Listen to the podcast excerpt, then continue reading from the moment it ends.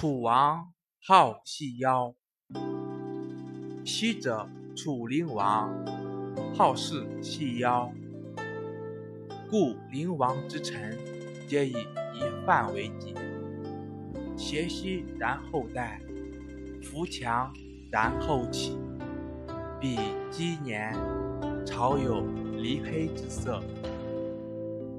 选自《墨子兼爱》中。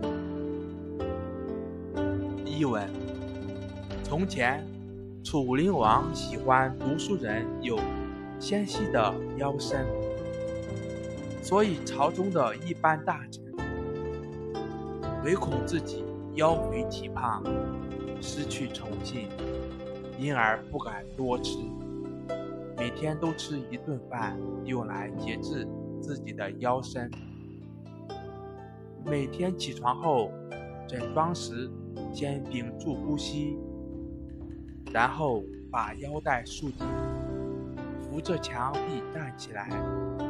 等到第二年，满朝文武官员脸色都是黑黄黑黄的了。谢谢大家收听。